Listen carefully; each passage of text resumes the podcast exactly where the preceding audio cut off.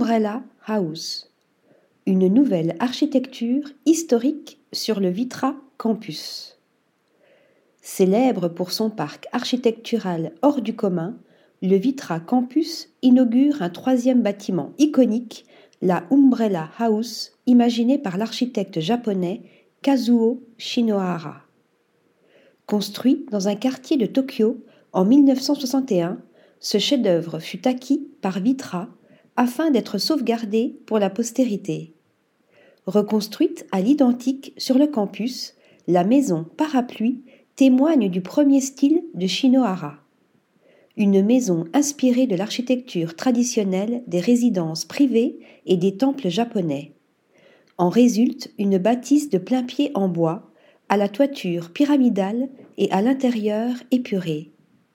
Novatrice, elle contribue au renouveau architectural du Japon des années 1960 et inspire aujourd'hui les créateurs de demain.